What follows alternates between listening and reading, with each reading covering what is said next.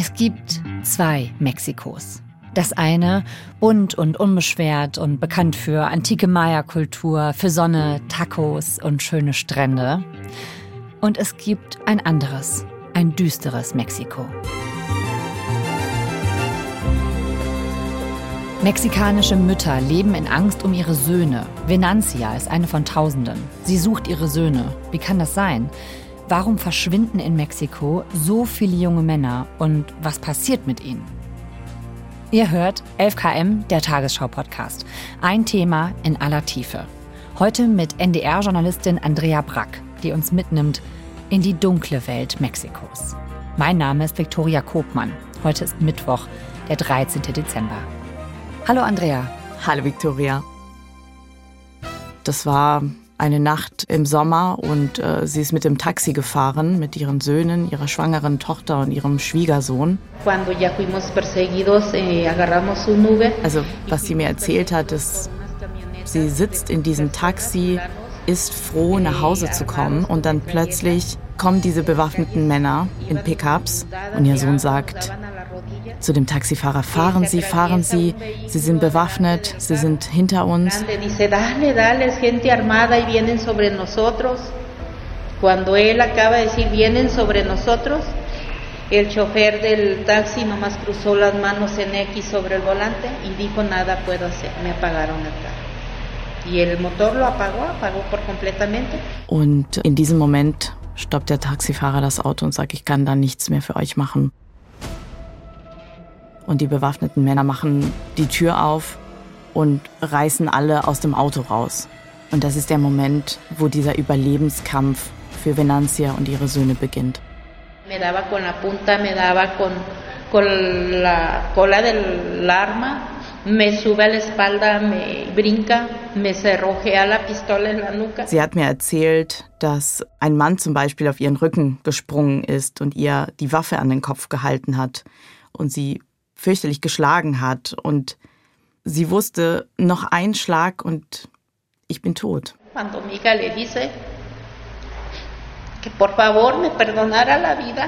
Als sie mir das erzählt hat, hat sie auch geweint und sie beschreibt eigentlich den furchtbarsten Moment in ihrem Leben. Und als Journalistin, man möchte eine professionelle Distanz wahren, aber in dem Moment hat sie geweint, habe ich geweint, weil diese Geschichten, die gehen einen so nah.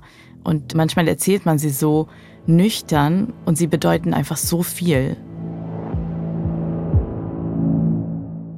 Ihre Söhne werden ihr entrissen, sie werden gewaltsam von diesen bewaffneten Männern mitgenommen in dieser Nacht. Also diese Nacht, diese Taxifahrt, die endet ganz schrecklich für Venantia, die du bei deiner Recherche getroffen hast, und für ihre Söhne. Andrea, erklär uns mal, wo sind wir da? Wo genau in Mexiko ist das passiert? Venancia wohnt außerhalb von Guadalajara und äh, das ist die Hauptstadt äh, des Bundesstaats Jalisco. Das organisierte Verbrechen, die Drogenkartelle haben da die Oberhand. Und das ist ein sehr gefährliches Gebiet, von Narcos kontrolliert. Und äh, dort leben sie. Narcos, das müssen wir vielleicht kurz erklären. Das ist äh, so ein spanisches Wort für Dealer, Drogenhändler und so. Ne? Kennt der ein oder andere vielleicht, weil so auch eine Netflix-Serie heißt, ne? Narcos. Genau. Und diese Entführung, das war für Sie bestimmt ein traumatischer Moment. Was macht Financia in dieser für Sie schrecklichen Situation? Sie hat einen Moment gebraucht, um das überhaupt zu verstehen. Und dann ist sie aber sofort zur Polizei gegangen. Und Venantia ist eine taffe Frau, die ihre Familie immer versorgt hat, die immer arbeiten gegangen ist. Sie hat neun Kinder und sie kümmert sich. Sie ist ähm, ein totaler Familienmensch. Dann hat sie sofort angefangen, nach ihnen zu suchen. Und das macht sie so schon seit zwei Jahren. Und auf der Polizei, was sagen die? Die Polizei ist Hinweisen nachgegangen. Die bewaffneten Männer haben Venanzias Handy mitgenommen und das hatte noch eine Zeit lang funktioniert. Also konnten sie diese Spur nachverfolgen. Entonces este, se sigue las pistas de mi teléfono y después daba las pistas que hay en San Ignacio bis zu einem Dorf und danach verwischt sich die Spur. Also die Polizei kommt nicht weiter. Also die, die Venantias Söhne verschleppt haben, die sind weiter unbekannt und auf freiem Fuß. Wieso kommt die Polizei da denn nicht voran? Es ist immer wieder ein Hinhalten und sagen, wir haben so viel zu tun. Es gibt sehr viele solcher Fälle. Es ist nicht nur Venantia, es sind viele andere Familien betroffen. Wir suchen schon nach Ihren Söhnen, warten Sie. Also das heißt, da passiert nicht viel bei diesen Ermittlungen? Nein. Gerade in ländlichen Gebieten, wie dort, wo Venantia wohnt, kooperiert die Polizei mit den Drogenkartellen, weil es ist ja auch dieses andere Mexiko, was von diesen Organisationen regiert wird. Und auf der anderen Seite hast du einen organisierten Staat, wo es halt so läuft wie hier auch. Und auf der anderen Seite hast du diese andere Organisationsstruktur mit den Kartellen. Und mit denen muss man auch zusammenarbeiten, weil sie teilweise auch ganze Gebiete kontrollieren. Jetzt hast du schon gesagt, das ist anscheinend gar kein Einzelfall, das passiert häufiger. Venantia ist da anscheinend auf sich allein gestellt, aber sie ist mit dieser Erfahrung nicht allein. Was ist das für ein Phänomen? Dieses Phänomen des Verschwindens, das gibt es in Mexiko schon seit den 70er Jahren. Das neue Land der Drogenbarone heißt Mexiko. Die mexikanische Drogenmafia ist mittlerweile mächtiger als die berüchtigte kolumbianische und ist auch noch brutaler. Bei Acapulco denkt man an Sonne, Strand und Meer. Doch nun herrscht Krieg im Urlaubsparadies. Und man sieht seit 2006, als der damalige Präsident Felipe Calderón den Krieg gegen die Drogenkartelle ausgerufen hat, gehen die Zahlen extrem hoch. Mexikos neue Regierung hat den Kampf gegen die Mafia ausgeweitet. Fast 30.000 Soldaten und Polizisten sind im Einsatz, denn dem Drogenhandel fielen allein im letzten Jahr über 2000 Menschen zum Opfer. Es gibt Zahlen, die sagen, dass pro Woche 350 Menschen verschwinden in Mexiko. Insgesamt ist die Zahl so, dass 113.000 Menschen in Mexiko bisher verschwunden sind und nicht wieder aufgetaucht. Ich finde, das sind wahnsinnig hohe Zahlen. Und du hast ja schon gesagt, dass in manchen Teilen Mexikos die Drogenkartelle, also die Narcos, wirklich das Sagen haben. Aber wie hängt das jetzt mit der Entführung von Venantias Söhnen zusammen? Wohin verschwinden diese vielen Tausenden, vor allem Männer denn? Das hat viel mit diesen zwei Mexikos zu tun. Das eine Mexiko, was ich erlebt habe, was Touristen erleben, und ähm, das andere Mexiko, was aufgeteilt ist zwischen den größten Drogenkartellen. Und die sind natürlich ständig im Kampf gegeneinander um Gebiete, um Ressourcen und dafür brauchen sie sehr viele Arbeitskräfte. Und zum einen locken sie die mit Arbeitsangeboten, die natürlich alle fake sind. Und zum anderen holen sie sie einfach gewaltsam von der Straße, kann man wirklich so sagen. Es gibt eine Studie vom Science Magazine, die zeigt, dass die Drogenkartelle in Mexiko der fünftgrößte Arbeitgeber sind mit 175.000 geschätzten Beschäftigten. Also wenn man sich zum Beispiel VW in Deutschland anguckt, die haben 120.000 Beschäftigte.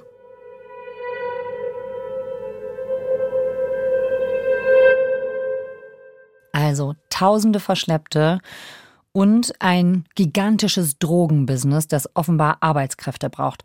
Dazu hast du ja mehrere Monate in Mexiko ausführlich recherchiert. Du wolltest besser verstehen, was genau mit den Verschwundenen passiert und was das für die Gesellschaft dort bedeutet. Wie bist du da vorgegangen? Es ist als Journalistin gefährlich, in Mexiko zu recherchieren. Das muss man sagen.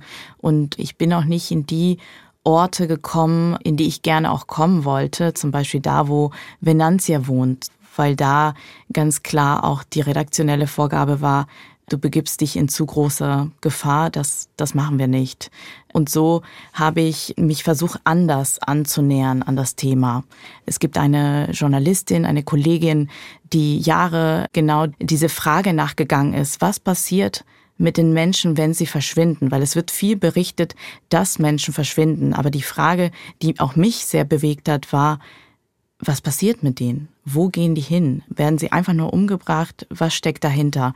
Und ähm, sie hat sich jahrelang mit diesem Thema befasst. Sí, bueno, soy Alejandra Guillén. Eh, me he dedicado pues al periodismo en los últimos 20 años. Alejandra Guillen ist eine mexikanische Journalistin, die seit Jahren zu diesem Thema recherchiert. Und auch für sie war das sehr gefährlich. Und mit ihr zusammen konnte ich an viele Quellen rankommen, an Dokumente, die ich mir angeschaut habe. Und sie war die erste und bleibt eigentlich eine der wenigen, die mit Rückkehrern gesprochen hat.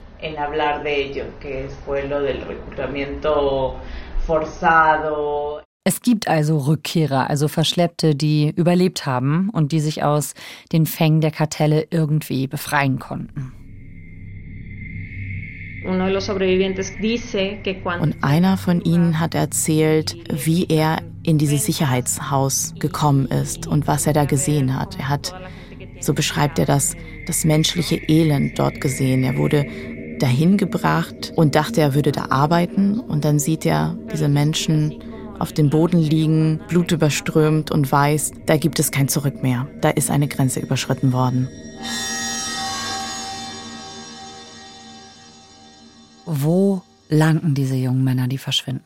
Y cuenta pues cosas muy tremendas de cómo lo mataban, pero entonces quien se tenía que encargar de todo el proceso. Die landen zuerst in Sicherheitshäusern. Da geht es darum, erstmal sie zu brechen um zu gucken, wer ist der Stärkste, wer überlebt, wer schafft es, wer hat das Zeug dazu, ein Auftragsmörder zu werden oder überhaupt für uns zu arbeiten. Und in diesen Sicherheitshäusern, da passiert die erste Gewaltwelle und die müssen schreckliche Tests bestehen. Sie müssen andere umbringen. Sie werden unter Drogen gesetzt, damit sie überhaupt diese Dinge alle machen können.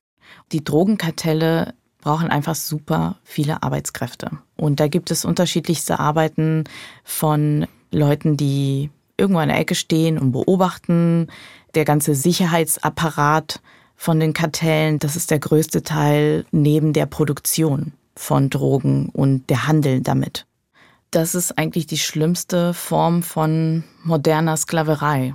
Also die Kartelle wissen, die brauchen sehr viele Menschen, weil sie einfach sehr einen hohen Arbeitsbedarf haben und sie müssen die irgendwo herholen. Und das geschieht unter Folter, das geschieht unter ganz grausamen Bedingungen.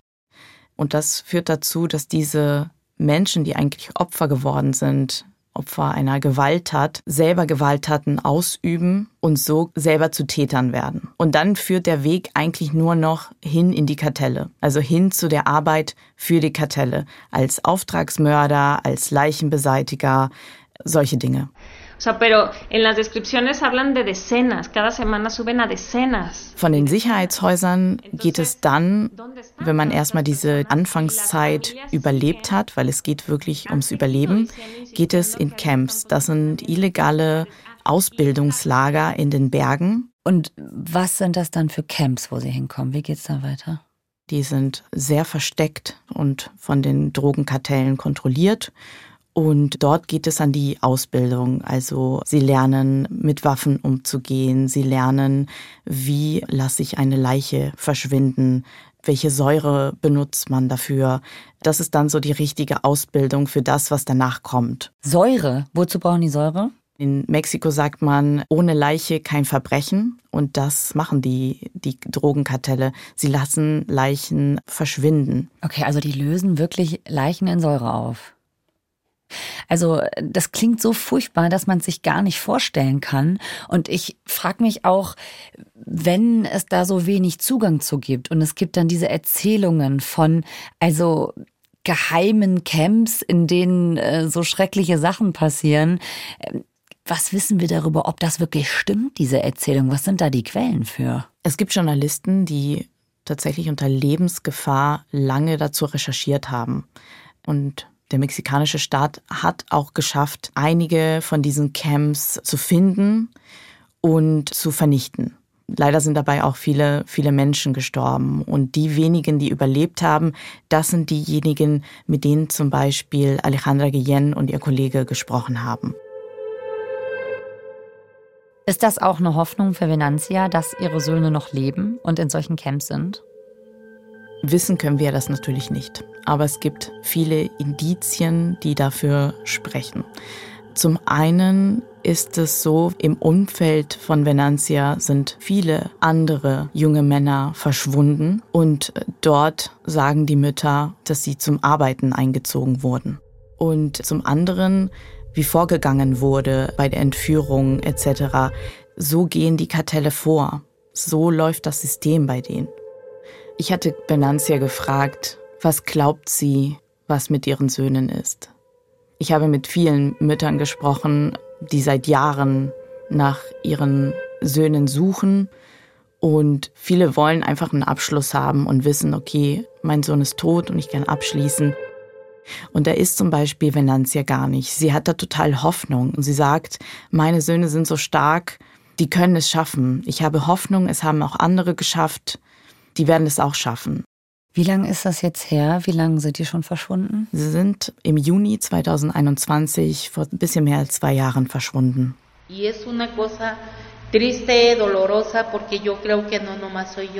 Und seitdem hat sie unermüdlich nach ihren Söhnen gesucht. Das heißt, dass sie immer wieder zur Polizei geht. Fast jede Woche ist sie da und fragt nochmal nach, fragt nach aktuellen Ermittlungsergebnissen, ähm, wird immer vertröstet. Ihr ganzes Leben dreht sich um diese Suche. Es decir, de vivir en techo a punto de vivir en la calle. Ihr Leben hat sich total verändert, sagt sie. Also sie hatte früher ein Haus, jetzt lebt sie fast auf der Straße. Warum das? Weil, und das ist ganz häufig so, dass die Söhne quasi arbeiten gehen und dann irgendwann mal die Eltern versorgen. Und das war bei Venantia auch so. Sie konnte irgendwann mal nicht mehr arbeiten. Sie hat gesundheitliche Probleme. Und die Söhne waren die, die quasi die Familie versorgt haben. Und die sind jetzt weg. Und Venantia hat nicht nur ihre Söhne verloren, sie hat auch ihre Lebensgrundlage verloren. Ja, weil sie auf das Geld der Kinder angewiesen war. Mhm. Ich habe eine Kämpferin erlebt, die aber unglaublich erschöpft wirkt und gezeichnet ist von diesem traumatischen Erlebnis. Und es ist sogar so weit, dass sie bedroht wurde und erstmal untertauchen musste. Mehrmals wurde sie bedroht von bewaffneten Männern, von Mitgliedern der Kartelle und sie solle aufhören, ihre Söhne zu suchen. Wo lebt sie dann denn jetzt? Ich weiß nicht, wo sie ist. Es gibt eine Organisation, die ihr immer mit Rechtsberatung geholfen hat und die sich um sie kümmert und sie in Sicherheit gebracht hat. Aber auch ich durfte nicht wissen, wo sie jetzt ist. Also ich frage mich, wenn das schon so gefährlich ist, einfach nur nach den eigenen Kindern zu suchen, wie gefährlich ist es denn dann, darüber auch noch öffentlich zu sprechen, zum Beispiel mit Journalistinnen und Journalisten, so wie mit dir? Das hat tatsächlich die Recherche auch sehr schwierig gemacht, weil so wenig Menschen darüber offen erzählen wollen, weil sie eben auch wissen, wenn ich was sage, dann kann es sein, dass ich dann quasi im Blick der Kartelle bin für Venantia ist aber trotzdem wichtig, weil es gibt Fälle, die medial gegangen sind, wo die Behörden einfach nicht mehr untätig sein konnten, weil eben so viele draufgeschaut haben. Hat sich denn eigentlich mal irgendjemand von diesen betroffenen Männern getraut, sich öffentlich zu äußern? Die wenigen Rückkehrer, die gesprochen haben, die haben das unter Lebensgefahr gemacht. Also Alejandra Guillén sagt, diese Männer, die zurückkehren, die sich entscheiden zu sprechen, die haben gar keinen Schutz. Die haben keinen Schutz von der Gesellschaft, die haben keinen Schutz vom mexikanischen Staat und sie machen das trotzdem als so eine Art Rebellion, als ein Akt von extremer Tapferkeit. Die haben das gemacht, weil sie auch zeigen wollen, wir sind noch da. Also auch wenn die Kartelle sie brechen wollten, die sind noch da und die wollen Gerechtigkeit weil sie trotzdem hingehen und aussagen, weil sie wissen, ähm, sie haben 17 Menschen gesehen, die umgebracht worden sind und sie wollen das den Familien sagen, damit die abschließen können. Dass sie zumindest wissen, dass die Kinder tot sind. Genau. Ich finde es so unglaublich, dass das einfach ziemlich öffentlich passiert, dass das so oft passiert, dass das dort in Mexiko wirklich zur Normalität gehört. Das ja, zeigt für mich irgendwie, dass diese Unterwelt ja in Mexiko total dazugehört, oder? Ja. Und viele Familien, so wie Venantia, die leben ja trotzdem weiter ihr Leben. Mhm. Sie haben andere Kinder, Enkelkinder, mit denen sie auch mal eine schöne Zeit haben, mal ein Eis essen gehen. Und das ist das Mexiko, was man sieht. Es geht nicht allen so, aber wirklich einfach zu vielen so. Mhm. Und sie müssen einfach weitermachen, auch für die anderen. Ja. Andrea, du hast gesagt, es gibt im Prinzip zwei Mexikos. Einmal dieses bunte Mexiko und einmal diese dunkle Seite. Wie würdest du sagen, in welchem Verhältnis stehen die nach deiner Recherche? Zum einen ist das ein sehr fortschrittliches Land, ein schönes Land, ein teilweise auch wohlhabendes Land. Und auf der anderen Seite hast du diese Drogenkartelle, die in der Unterwelt sehr viel kontrollieren, gerade in den ländlichen Gebieten einfach zum Alltag gehören. Und das war für mich schwer zu verstehen. Mhm. Also auf der einen Seite diese tägliche Gewalt, von der man hört, von der man weiß, und gleichzeitig dieses normale Leben, was alle anscheinend dort leben. Ich finde, das ist aber die Stärke von Mexiko, dass es so viele Menschen wie Venantia gibt, die einfach weiterkämpfen und egal was sie da erlebt haben, weitermachen. Andrea, danke, dass du uns diese dunkle Seite von Mexiko ein bisschen beleuchtet hast. Danke, dass ich hier sein durfte, Victoria. Dankeschön. Ciao. Ciao. Die NDR-Journalistin Andrea Brack hat uns von ihren schwierigen Recherchen vor Ort erzählt. Wenn ihr auf dem neuesten Stand bleiben wollt, bei der Tagesschau auf tagesschau.de oder bei Insta versorgen wir euch mit News, zum Beispiel zum Kampf gegen die Drogenkartelle in Mexiko. Und morgen geht's bei uns ins Fußballstadion. Allerdings nicht zum Sportschauen, sondern es geht um rechtsextreme Fußballfans und einen Verein, der Wege sucht, damit umzugehen. Wenn ihr das nicht verpassen wollt, dann abonniert uns doch und empfehlt uns auch gerne weiter. Autorin dieser Folge ist Susanne Dietrich. Mitgearbeitet haben Mark Hoffmann, Kaspar von Au, Benjamin Stolz und Eva Erhardt. Produktion Jacqueline Bretschek, Christiane Gerhäuser-Kamp Adele Messmer und Christine Dreier. Redaktionsleitung Lena Gürtler und Fumiko Lipp. 11KM ist eine Produktion von BR24 und NDR Info. Mein Name ist Viktoria Kobmann. Wir hören uns morgen wieder. An dieser Stelle noch ein Podcast-Tipp. Wenn ihr euch für die Welt der Geheimdienste interessiert, Dark Matters bringt Licht ins Dunkel und gibt Einblicke in eine Welt, die uns eigentlich verborgen bleibt. Hallo, ich bin Eva Maria Lemke. Unser Podcast Dark Matters Geheimnisse der Geheimdienste geht weiter. In Staffel 1 haben wir euch von den deutschen Nachrichtendiensten erzählt. Jetzt, in der zweiten Staffel, gucken wir raus in die Welt. Die Geheimdienste anderer Länder, die wirken ja noch um einiges mysteriöser als unsere eigenen, weil sie die Lizenz zum Töten haben, weil sie Weltgeschichte schreiben und manchmal auch richtig schmutzige Methoden anwenden. Giftanschläge, brutale Terrorattacken, russische Spione in Deutschland. Jede Woche schauen wir uns mit unseren ARD-Experten einen Fall an, der die Tür zu einem Geheimdienst ein bisschen öffnet und uns Dinge verrät, die wir eigentlich nicht wissen sollten. Dark Matters in der ARD Audiothek und überall sonst, wo es Podcasts gibt.